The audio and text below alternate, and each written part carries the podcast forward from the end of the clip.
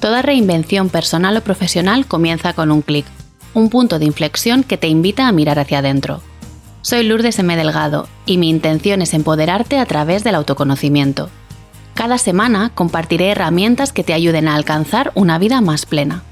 Si sientes que es el momento de conocerte más y mejor, estás en el lugar indicado. Arrancamos. Hola, ¿qué tal? ¿Cómo estás? De corazón espero y deseo que estés bien. Arrancamos esta cuarta temporada con muchos cambios y sorpresas que poco a poco te voy a ir desvelando. Y la primera novedad es que, para variar, mi invitado de hoy es un chico. Rubén se define a sí mismo como un solucionador de marrones profesional y confiesa públicamente que tiene una cruzada abierta contra las frases motivacionales, algo que tenemos en común, los casos de éxito y los vendehumos. Trabajó eh, nueve años para Burger King y aparte de ser capaz de hacerte un Whopper en un tiempo récord, afirma que todo lo que sabe de negocios lo aprendió allí. Actualmente es Project Manager y nos ayuda a poner orden en nuestros negocios creando nuestro propio método de trabajo. Rubén, bienvenido y muchas gracias por acompañarnos hoy. Sí, a ti, Lourdes, te voy a llevar a todos lados, al lado mía, ¿eh? Para que presente. si te sirve la presentación, yo luego te la paso, pero está hecha con mucho cariño. Pues Rubén, bienvenido tú y tu historia. Y aunque ya te he presentado un poquito, y me alegra saber que te ha gustado la presentación, para las personas que todavía no te conocen, cuéntanos un poco más. ¿Quién eres? ¿Qué haces? ¿Cómo nos ayudas? Bueno, ¿quién soy? Soy al final una persona de, Murcia, ¿no? Desde siempre le ha gustado eh, enseñar, le ha gustado apoyar a la gente y ayudar a otra gente a que llegue a donde, a donde se quiere marcar, ¿no? Eh, desde pequeño a los compañeros, luego en, todos los trabajos que he ido haciendo, eh, pues siempre he tenido ese afán de progresar yo, pero también intentar que, el resto que está a mi alrededor progresen e incluso si me tienen que adelantar, que me adelanten, que yo estaré encantado. Y llegó un momento que por casualidad eh, hice una, una o sea, un taller en, en, un grupo de emprendedores de aquí de Murcia y gustó lo que estaba haciendo, gustó lo que hacía. Yo también lo basé un poco en mi experiencia en Burger King, como has dicho, en, esa época de, trabajo allí.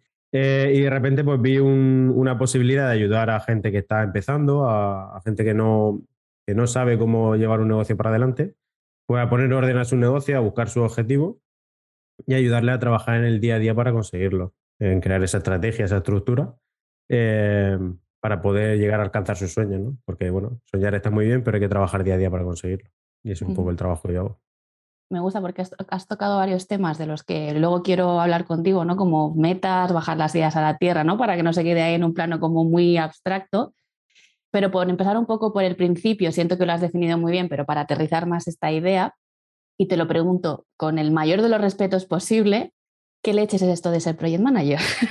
Mira, al final es una definición que es lo que yo digo, si la buscas en Google sale, ¿no? Pero o sea, es la estrategia, porque He intentado poner de nombre consultor, he intentado, y al final son términos muy abstractos. Un project manager es esa persona que te ayuda a poner eh, el día a día, el tarea a tarea que hay que hacer en un proyecto, en un, en un negocio, para conseguir eso que quieres hacer. ¿no? Si tú quieres em, crear un podcast, como estás haciendo ahora mismo, pues tienes que coger ideas, tienes que coger la, el programa adecuado, tendrás que aprender a hacer el streaming, tendrás que editar después toda esa serie de tareas eh, son necesarias para poder terminar haciendo un podcast, ¿no? Eh, pero hay que ir también un paso más allá, es como hacerlo cada día más eficiente, como intentar que gastemos menos dinero, menos tiempo para poder llegar a hacerlo antes, mejor y, en caso de que sea un negocio, pues para poder ganar más dinero con el tiempo. Has hablado de objetivos, de tareas, de estrategia, de recursos. Entonces, si te he entendido bien, tú eres esa persona que te ayuda de alguna manera, ¿no? A marcarte metas realistas en tu negocio, te orienta sobre cómo invertir y dónde los recursos que tienes y de alguna manera te desafía a salir de esa zona de confort donde estamos calentitos y a gustitos para crecer, ¿no? Para, para pasar a la zona de resultados. Por tu experiencia personal y con las personas que has trabajado, ¿cuáles son los mayores errores que cometemos a la hora de emprender en relación con la fijación de metas y objetivos? El mayor error empieza desde primer momento. Al final, cuando eh, decides tener una idea, corre el riesgo de, abrazarte a ella, de decir, esta idea va a ser eh, lo que va a solucionar el problema, o lo que me va a hacer rica, o lo que me... Ya está, empezando a cometer errores, ¿no? Hay que permitir que, la idea evolucione. Y lo importante no es la idea, sino la, consecución final de ella. Entonces, cuando uno empieza a emprender, es importante tener una certeza, tener una meta, pero el día a día va a marcar si esa meta va a ser realista, si esa idea que has tenido va a llegar a, darse, a dar su fruto, o si va a ir evolucionando en otra cosa. Y si permites que esa idea evolucione, pues podrás conseguir tener un negocio, podrás conseguir emprender.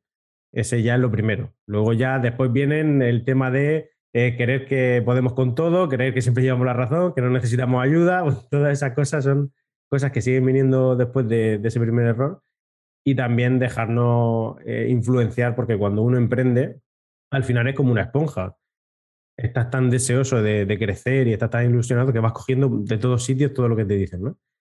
Y en el emprendimiento, como hemos dicho, como has dicho antes muy bien, hay mucho vende humo. Entonces hay que llevar cuidado porque hay mucha gente que aconseja solamente eh, cosas banales, vacías, simplemente para llamar tu atención, para, para prometerte éxito y estás gastando tiempo y dinero valiosísimo en hacer caso a esa gente. Eh, elegir también esa gente que sí que está en tu manera de pensar, en tu manera de actuar. Claro, porque esto me conecta mucho con la idea de la frustración, ¿no? A mí me ha pasado y también con las clientas que he trabajado que tú sigues a una persona porque la admiras, porque te hace una promesa, porque quieres alcanzar unos determinados resultados, vas un poco como pollo sin cabeza, no sabes muy bien, no tienes una estrategia clara, luego hablaremos de otros tipos de errores en los que yo me siento muy identificada, por ejemplo, los recursos, pero mm, tendemos a compararnos ¿no? con esos resultados, con esa persona, con esa realidad, sin tener en cuenta, y eso es algo que te haces mucho hincapié y me gusta mucho, con nuestra realidad, con cuánto tiempo podemos dedicarle a nuestro emprendimiento o cuánta energía le podemos dedicar a nuestro emprendimiento. Y luego llega un momento que no obtenemos esos resultados que los vendehumos de turno nos han prometido y decimos, ¿Por qué no? Si he hecho el paso 1, el paso 2, el paso 3 y el paso 4 de esa receta y lo único que tengo es menos dinero, menos tiempo, menos energía y unos resultados totalmente diferentes de los que yo, de los que yo pretendía. Pero a mí por eso me gusta mucho eh, fijarme o intentar aprender en las cosas que han fallado esa, gente. O sea, dónde se tropezaron en su camino eh, para poder aprender y no replicar yo ese, ese tropiezo. Porque fijarte en los éxitos de una persona, yo qué sé, hay 100.000 que, que, nos pueden venir a la cabeza ahora mismo que están ahí en, esa nube de éxito de emprendimiento, con los recursos que ellos tienen. Es como decir, vale, eh, he sacado un, lanzamiento y he ganado, pues, como vimos el otro día, 27.000 euros, ¿vale? Pero ¿cuánto, ¿cuánto ha invertido? O sea, ¿qué campaña ha hecho? ¿En qué posición estás del mercado? ¿Cuánta gente te conoce? Muchos factores. No te puedes comparar con ellos porque, como dices, genera frustración. Hay que saber ver lo positivo y lo negativo de esa gente pero desde, desde, tu propia perspectiva, al final desde tu, desde tu momento y de tus recursos. Y ahora que sacas el tema de los recursos, eh, yo siempre cuento, ¿no? y hace poco lo he compartido en, en, redes sociales por el segundo cumple de mi cumple emprendimiento, y soy muy de inventarme palabras, ya, ya lo sabes, que uno de los mayores errores que yo he cometido ha sido no invertir mis recursos de manera inteligente. Yo siempre cuento que lo primero que hice fue pues una web, ¿no? Esto que te dicen, no tienes que estar presente en las redes sociales para que si te buscan en Google te encuentre, como si tener una web te fuese a facilitar esos imposicionamientos, etcétera, ¿no? Pero no me quiero meter en ese jardín. Pero yo hice una web sin tener una propuesta de valor definida, por ejemplo. Entonces, ¿dónde solemos fallar más? ¿O cuáles son las mayores cagadas, hablando en plata, que cometemos a la hora de eh, invertir nuestros recursos? Yo en concreto hablaba de eh, recursos económicos, ¿no? No tenía un plan financiero, algo que tú también hablas mucho, pero ¿qué es lo que tú ves, ¿no? ¿Qué, cuáles son esas cagadas que cometemos de manera recurrente que nos pueden ayudar a los que te estamos oyendo a evitarlas o por lo menos no cometer las mismas?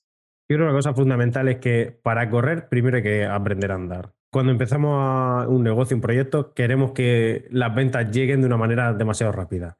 Y claro, y conscientemente o nos han programado para eso, lo que sea, al final queremos salir en todos sitios, que nos conozcan, tener una página web y, gastamos un montonazo de tiempo en crear publicaciones perfectas donde diga todo el contenido, todo lo perfecto que queremos que sepa nuestro cliente.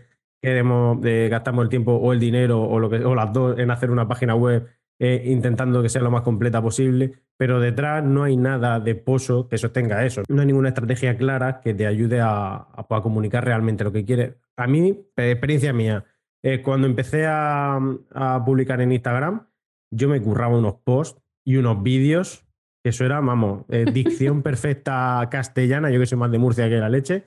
Claro, eso requería que yo grababa, para grabar cinco minutos, grababa 50, más luego la edición más luego los posts que llevaran la frase perfecta o la recomendación perfecta o la estrategia perfecta. Luego me comí una castaña, porque la gente no quería ver eso.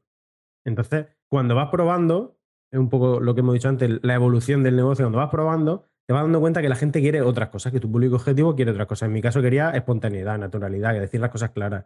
No hace falta que el, el vídeo quede perfecto con la edición perfecta. Lo que necesitan es que le hable y le explique esas cosas que no saben que le expliques que no hace falta tener una página web para empezar, que con definir bien tu estrategia, tu público y hablarle y empezar a recibir cositas de ellos, puede ir construyendo esa, esa página web o ese proyecto, lo que sea. Entonces, mm, tenemos tanta cerrazón, tenemos tantas ganas de, vender que queremos exponernos, queremos darnos a conocer por, todo, por todos sitios sin saber realmente lo que le interesa a nuestro público, cómo le interesa, ni lo que le tenemos que decir. Y hay muchísimo trabajo que con gente como Monse o, como, o conmigo tal, pues se puede realizar porque es súper importante y es mucho más eficiente. Al final, cuando tienes claro quién te dirige, esa creación de contenido, esa página web, ese día a día tu trabajo, eso que transmite, la forma en la que le hablas, al final tiene, tiene sentido y la gente empieza a conocerte y con tiempo a comprarte.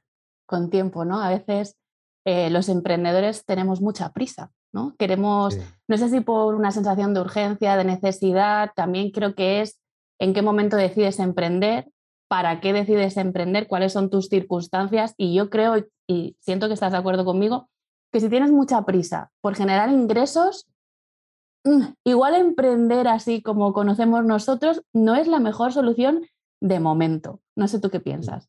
Eh, los motivos para emprender, esos capítulos, es un capítulo entero. Se necesita paciencia, se necesita paciencia porque las cosas con prisa nunca llegan a salir bien. Yo he tenido proyectos que, he llevado en seguimiento que se han roto, que se han caído precisamente por prisa. Por estar haciendo un camino bueno que tú dices, ya le estás viendo los frutos, estás creciendo, la gente te está conociendo, estás empezando a comprarte pero el querer ir más allá, el querer dar ese salto, ese síndrome al final del impostor o como lo queramos llamar, es decir, no estoy preparado, me falta esta formación, voy a meterme a estudiar no sé qué. ¿Por qué, ¿Por qué te metes a estudiar otra cosa? Si, si no hace falta, si estás ya empezando a vender. Lo que pasa es que queremos pasar de empezar a vender a vivir de esto. y, y evidentemente, como tú has dicho, emprender y ganar dinero instantáneamente es suerte. Es que te toque la lotería puede pasar, pero no vayas con ese pensamiento, igual que emprender no es conciliar, igual que emprender no es, ay, qué bien que no voy a tener jefe, pues también es emprender no va a tener dinero de hoy para mañana, o sea, es un camino largo y, y escarpado. Totalmente. Oye, no, no, me gustaría, o sí, ponerte en un compromiso, pero yo comparto como una de mis cagadas. ¿Cuál ha sido tu mayor cagada desde que emprendiste? Uf, tiene unas cuantas, ¿eh? bueno, te dejo que elijas la que quieras compartir. A ver, creo que una de las mayores cagadas ha sido equivocarme, bueno, sí, equivocarme a la hora de eh, el tipo de, cliente que yo, que yo iba a tener, ¿vale? Volvemos un poco también a, ese, a esa sensación de inseguridad que genera una cosa nueva, ¿no? Yo venía de la hostelería, a mí la hostelería, después de nueve años, yo dije, bueno, nueve años que estuve ahí, más otros tantos que había estado en otro sitio era una cosa que no me apetecía más, era un, capítulo cerrado de mi vida. Y claro, cuando empecé a ayudar a gente, a, emprendedores y tal, la seguridad, esa, esa, inseguridad del camino nuevo tiró hacia mí y dijo, no, Rubén, tú tienes que dedicarte a la hostelería otra vez. Tienes que ser consultor de hostelería. Entonces, pues empecé con el proyecto de consultor Oreca. Eh, no me gustaba, no me apetecía nada. Y evidentemente salió mal. estaban todos los ingredientes listos para que eso saliera mal, ¿no?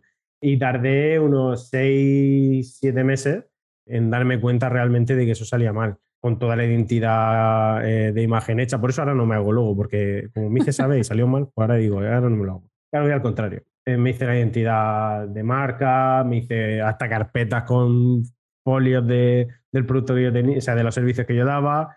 Eh, no, aquello no, no salió bien. pero bueno, la parte positiva es que me di cuenta y me di la oportunidad de cambiar. Pero sí que es verdad que esos 6-7 meses fueron 6-7 meses perdidísimos. Sí, pero aquí conecto con lo que hablábamos al, principio, al principio de ser flexible, de no enamorarte de, tu producto, de tu servicio, de ser capaz de pivotar, de, adaptarte un poco a, las necesidades. Yo estoy en ese punto también que después de dos años eh, ya tengo mucho más definido y tengo mucho más por la mano a qué tipo de cliente eh, me quiero dirigir, porque yo siempre digo esto, tú, o sea, tu cliente te elige a ti, pero tú también eliges a tu cliente precisamente por lo que estás comentando, ¿no? Para que trabajes a gusto, tú tienes que poder elegir con quién quieres trabajar. Evidentemente, creo que hay una primera parte que coges clientes porque necesitas la pasta.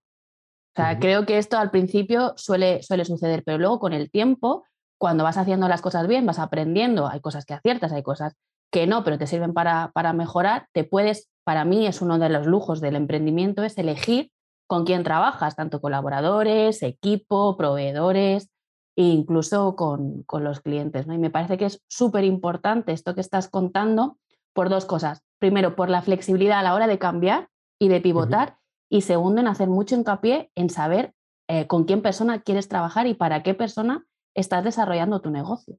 A mí hay un ejemplo que me gusta mucho poner y es el de los diseñadores gráficos. Eh, diseñadores gráficos da una patada y te salen 5 o 6. Pero si te fijas, cada uno tiene una cosa distinta que hace que el público al que ellos acceden sea distinto. nosotros conocemos a Laura, eh, pero Laura tiene una manera de ser y una manera de diseñar que hay gente que comulgará con ella y gente que no, no pasa nada. Pero todos tenemos, cuando, cuando empezamos a mostrar nuestros valores, nuestra manera de trabajar, todos tenemos a alguien hacia quien va dirigido nuestro servicio. Y estoy segura que a ti te pasa, a mí también me pasa cuando tienes una entrevista inicial con alguien, dices tú, no, o sea, no, no, no estamos en la misma, ni en el mismo universo. O sea, no, no quiere decir que esté mal, ni lo que tú haces ni lo que yo, pero no estamos, no, no vamos a conjugar. Tu manera de entender esto no es la mía.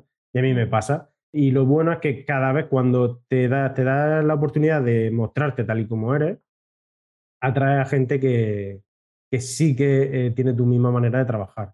Y eso es genial porque tiene ese, ese análisis previo, ese examen previo de, gente que, si no me quieres, no pasa nada. Busca otra persona con la que, con la que pueda trabajar. Fíjate que, que has, me has, dicho dos cosas que me parecen súper interesantes. Uno es mostrarte tal y como eres. Y dos es, si no me quieres, no pasa nada. Y aquí, aunque parezcan como dos frases muy sencillas, detrás hay mucho trabajo.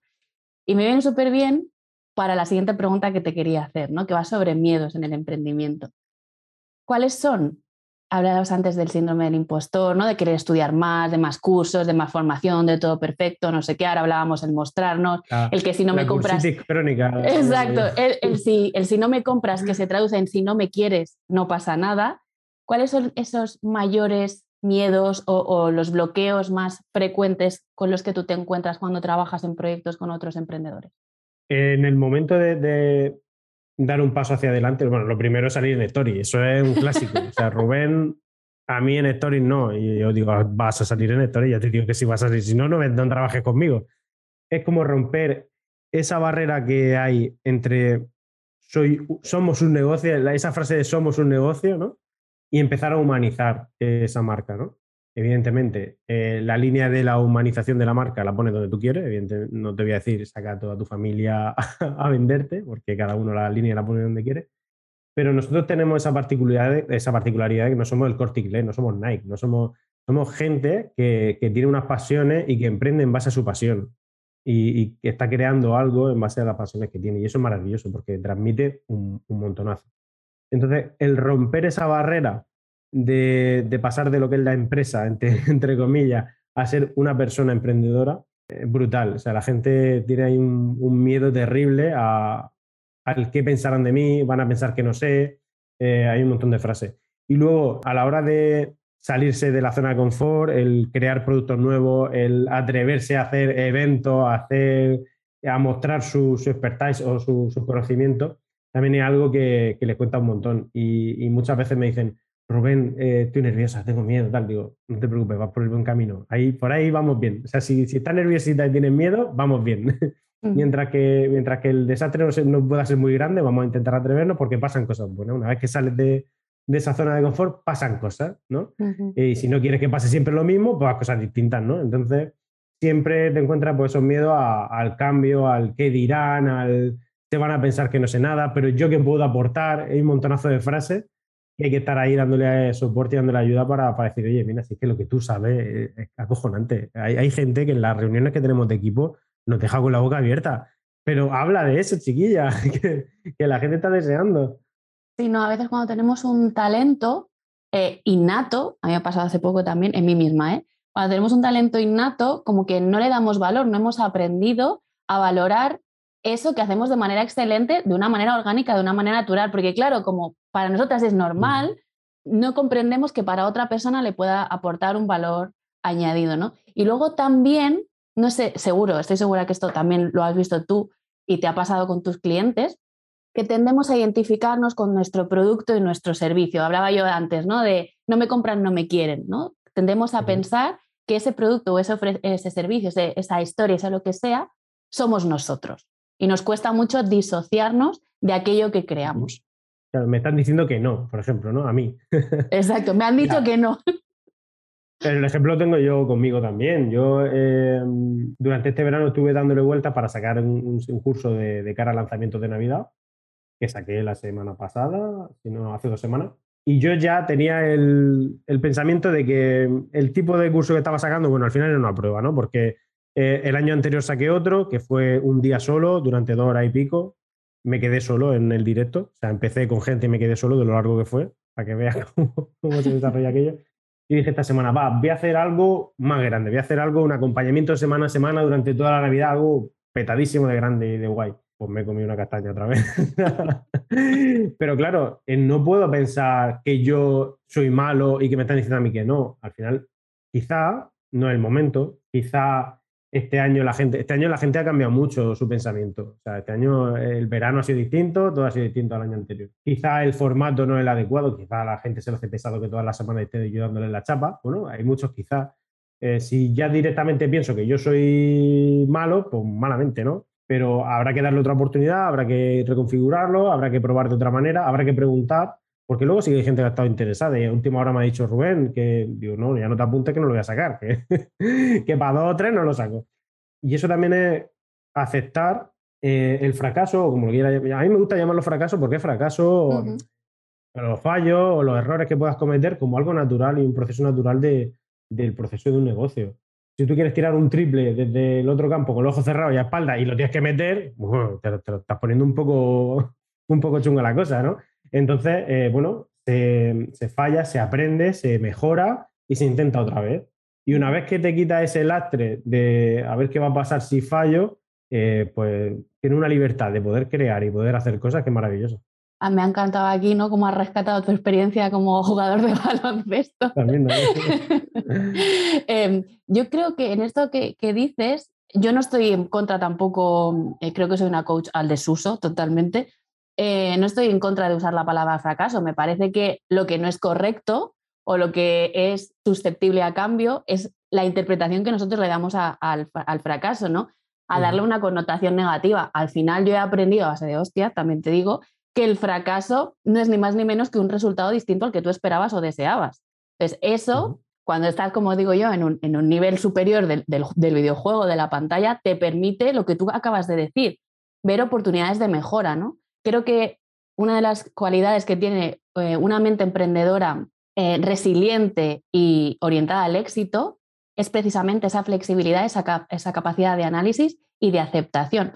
No es que yo no, no, haya funcionado, ¿no? Es que estoy mirando hacia atrás y estoy viendo todo el conjunto, estoy viendo la foto al completo y estoy sacando qué cosas se pueden eh, mejorar. A partir de un fracaso, sí, pero creo que aquí es mucho más interesante el enfoque y el punto de vista desde qué creencias le estoy poniendo yo al tema del fracaso más que el fracaso en sí mismo, que al final es una palabra como cacaculo pedopis, o sea, que es que cada uno le pone la intención, la intención que tiene. Y... Soy una persona que si, si le quiere echar un vistazo, eh, analizarla desde tu punto, desde tu, desde tu trabajo, que es Boluda. Joan Boluda es un tío que tú dices, vale, oh, qué bueno que es, que no sé qué, un, dios del marketing, como lo quieras poner, es el, nombre que le quieras poner, un tío que gana mucha pasta, ¿no?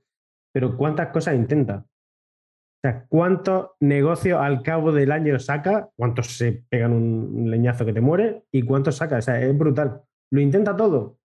Al final, evidentemente, con recursos y en su momento, pues eh, no es lo mismo que empezando, pero es que él lo ha intentado todo.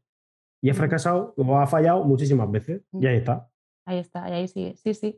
Eh, yo creo que el mundo es de las personas que hacen las cosas a pesar del miedo o con miedo o que se atreven a, salir de esa zona de confort que sí, que te da seguridad, falsa sensación de seguridad y que te hace estar calentito, pero tú lo decías antes, si quieres conseguir resultados diferentes vas a tener que empezar a hacer cosas diferentes y eso parte sí o sí por salir de esa cómoda manta del sofá, que es la zona de confort, o por lo menos para mí. Y antes decías que el tema de los, objetivos o los motivos, la motivación que hay detrás de emprender da como para otro capítulo. Desde aquí ya te invito a que vengas a hablar de eso en otro momento.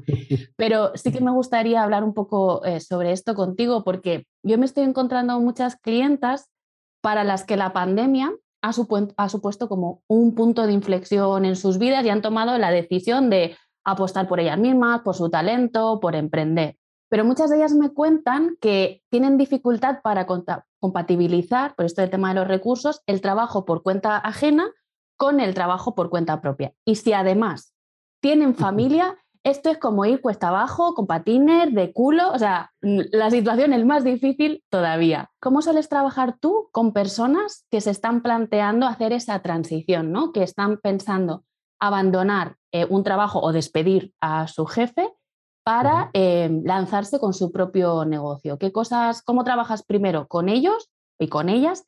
Y segundo, si hay alguien que nos está escuchando que se encuentra en esa situación, ¿qué pueden hacer y qué no deben hacer? Yo lo llamo el tridente de la muerte. trabajo, trabajo, emprendimiento y familia. A ver, lo primero es que es algo que es complicado. O sea, hay, que estar muy preparado mentalmente para, para, la que se viene encima cuando toma esa decisión. Entonces, trabajar con una profesional como tú, yo creo que es fundamental por amueblar esa cabeza para todo lo que te va a pasar. Porque emprender es un, todo el mundo lo dice, una montaña de rusa emocional, es verdad. Desde mi punto, desde el, trabajo que yo hago, es intentar plantear todas las tareas que necesita eh, tu negocio para salir adelante sobre el papel, con las horas que tengas disponibles, y ver en base a tus recursos si hay, si hay algunas que puedas externalizar que, o que sí o sí las tengas que hacer tú, y si tienes tiempo material para, para realizar ese trabajo. Una vez que está todo eso planteado, lo que hacemos es trabajar en, ¿es posible desplazar ese económicamente a, a, tu trabajo por cuenta ajena? Porque si en base a lo que tienes ahora mismo nunca vas a ser capaz de, de dejar el trabajo, porque no le puedes dedicar más tiempo o porque necesitas eh, años hasta que, hasta que esto dé fruto, porque le puedes dedicar poca hora, ahí lo que hace es coger y esta, frase, esta palabra está tan de moda, empoderarte, ¿no? la, capacidad de tomar decisiones en base a, cosas ya objetivas, decir, vale, no tengo más tiempo, ¿qué tengo que hacer? Pues bueno, o bien tengo que externalizar eh, cosas que hago, por ejemplo, hacer los posts o, cualquier, cualquier tarea que tenga tu trabajo, eh, para poder darme más a conocer o para poder coger más, más clientes o lo que sea, o bien eh, estoy en una situación que tengo un colchón económico y puedo tomarme una excedencia o puedo dejar el trabajo o lo que sea, o como he dicho otras veces, o bien no es el momento. O sea, ¿qué necesidad hay de estar sin tiempo, desplazar tiempo de la familia, que es algo que considero fundamental, de pasar tiempo para ti propia, o sea, de, de decir, dejo de hacer deporte porque voy a estar trabajando, o dejo de dedicarme tiempo porque voy a estar trabajando más? Eh, qué necesidad hay si no hay manera material, si no el momento material de hacerlo, si nunca va a poder trabajar de eso, va a estar siempre en esa disyuntiva de trabajo, familia, trabajo por cuenta ajena y nunca va a salir de ahí. Entonces, para sufrir, bueno, pues mira, pues emprendimiento déjalo y cuando sea otro momento, otra situación, pues tómalo porque va a estar pasándolo peor que, que la situación que está, porque va a tener que seguir trabajando por cuenta ajena, los problemas del trabajo los va a tener igual eh, pero aparte va a, a, meter muchísimo más estrés a tu vida, a tu familia y a todo. Entonces, la cuestión es plantear toda, todo el mapa de tu, de tu hora y de tus tareas y ver si es factible o no es factible. Si es factible, adelante. Que no es factible, vamos a tomar decisiones. Yo ahí añadiría, ¿no? Que creo que tú lo has descrito muy bien, el tema de qué precio estoy dispuesto a pagar o estoy dispuesta a pagar. Yo conozco a una persona, una clienta, que durante dos años se ha estado levantando a las cuatro y media de la mañana porque ha estado, estudiando un máster para poder compatibilizar eh, su trabajo por cuenta ajena y en un tiempo poder emprender. Pero claro, ella misma me decía, ya Lourdes, pero es que he tenido que dejar de ir al gimnasio y ahora no me veo bien. Y ahora yo no me siento bien. Y eso ha hecho que su autoestima pues vaya un poquito, un poquito hacia abajo. Entonces, me parece muy interesante y muy de sentido común esto que planteas, ¿no? Primero, eh, qué recursos necesitas, cuánto tiempo tienes qué energía disponible le puedes aplicar a este proyecto y en base a eso tomar decisiones coherentes, ¿no? Porque para mí es un tema de prioridades. Si tú tienes súper claro que quieres dejar ese trabajo por cuenta ajena, por la razón X, ¿vale? Por lo que sea, y necesitas invertir tiempo, dinero y energía y estás dispuesto a quedarte sin vida social, a pasar menos tiempo con tu familia o a lo que tú decidas que tenga que ser, ok, porque es tu prioridad y ahí va conectado con la motivación. Estás a mega tope motivado o empoderado para hacer esos sacrificios y no los vas a sufrir, como tú decías, no te van a generar estrés, sino que estás súper convencido o convencida que lo estás haciendo para eso. El tema es cuando lo haces sin ser consciente de ese precio que estás pagando y al final decía, tomar por culo el emprendimiento el jefe de la familia y me voy a una isla o me voy a una cueva y que os den por saco a todos. Eso muchas veces también va con el, al, final cuando estás así igual y, estás ganando muy poco a la hora y estás sufriendo y tal, digo, chiquillo, vete a limpiar casa o vete al Burger King o donde sea, si te van a pagar más. ¿Qué necesidad hay de pasarlo mal? Y un poco la, la situación, es lo que tú dices, es valorar si realmente estás dispuesto o no a pagar ese precio. Y si te llena y, te, y algo que te mm, genera placer como persona o que te... Pues adelante, pero ahora, si estás sufriendo, ¿qué necesidad hay de sufrir? Si ya sufres bastante tu trabajo y ya tendrás tus problemas con tu hijo y tu historia. Totalmente, ¿no? Póntelo fácil, no añadas más sufrimiento a tu vida, que la vida ya de por sí ya te lo trae eh, en primera persona del presente indicativo. Bueno, Rubén, para ir terminando, me encanta la conversación y yo tiraría aquí un carrete para rato, pero me gustaría que nos contaras cómo esas personas ¿no? que eh, necesitan poner orden en sus negocios o eh, que, necesitan crear su propio sistema de trabajo, ya sea porque se están pensando en emprender, ya sea porque llevan un tiempo emprendiendo y ven que no están llegando a los resultados que les gustaría, o este último perfil que hemos hablado, ¿no? que necesita alguien que le ayude a poner esos objetivos, esas tareas sobre la mesa y decir, pues es mi momento o no es mi momento. Para todas estas personas que nos pueden estar escuchando, ¿cómo tu comunidad, cómo el plano cree de la que tengo el placer y la suerte de ser profe, puede ayudarnos a que dejemos de comernos el coco y empecemos a comernos el mundo?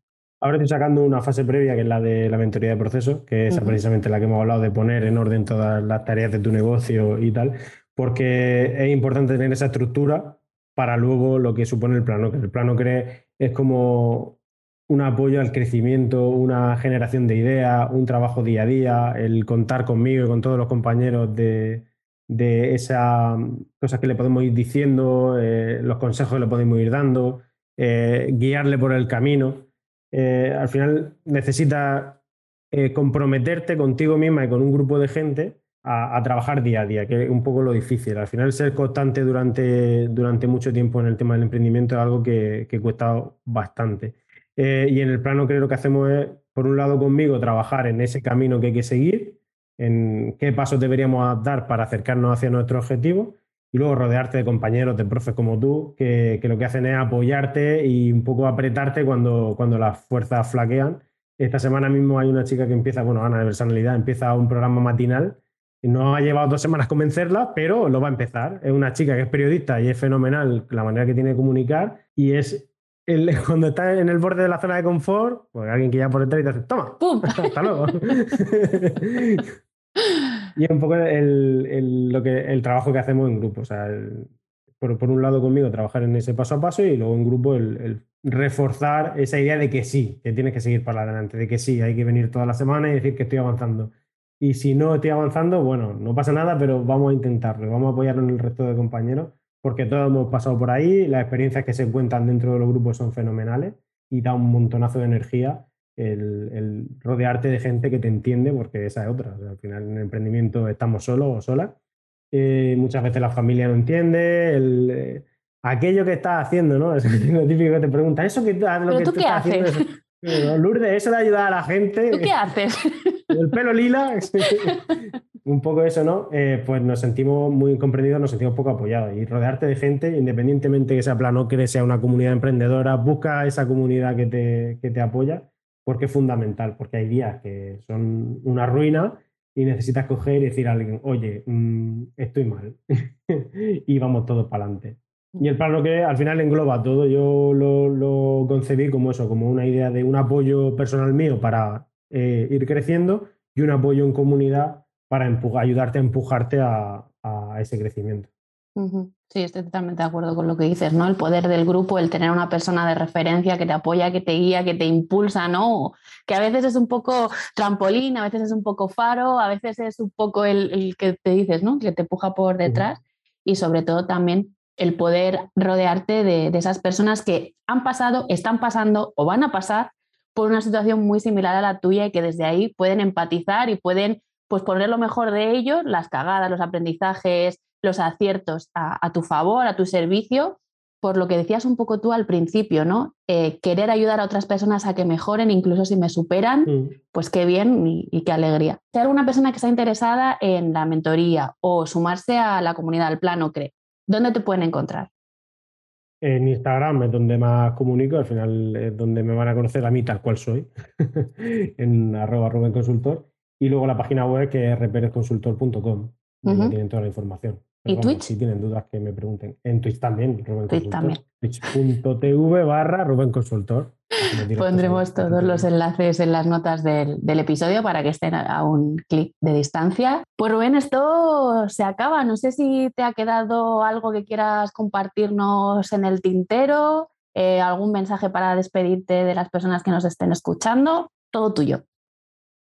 A ver, después de todo lo que he dicho de lo difícil que es emprender, siempre me gusta dejar el mensaje de que emprender también es muy bonito. Un proceso constructivo, un cambio de vida ilusionante, cuando te entra el primer cliente, esa sensación es brutal. Eh, es muy bonito emprender. Es duro, es difícil, pero es, un cambio de vida eh, de, 180 grados, darle la vuelta a tu vida y, y, no tener jefe, no tener esa presión de una empresa grande, yo que la he tenido y tal, es una cosa maravillosa merece la pena. Simplemente quiero que se quede el mensaje de que merece la pena. Ahora hay que hacerlo bien.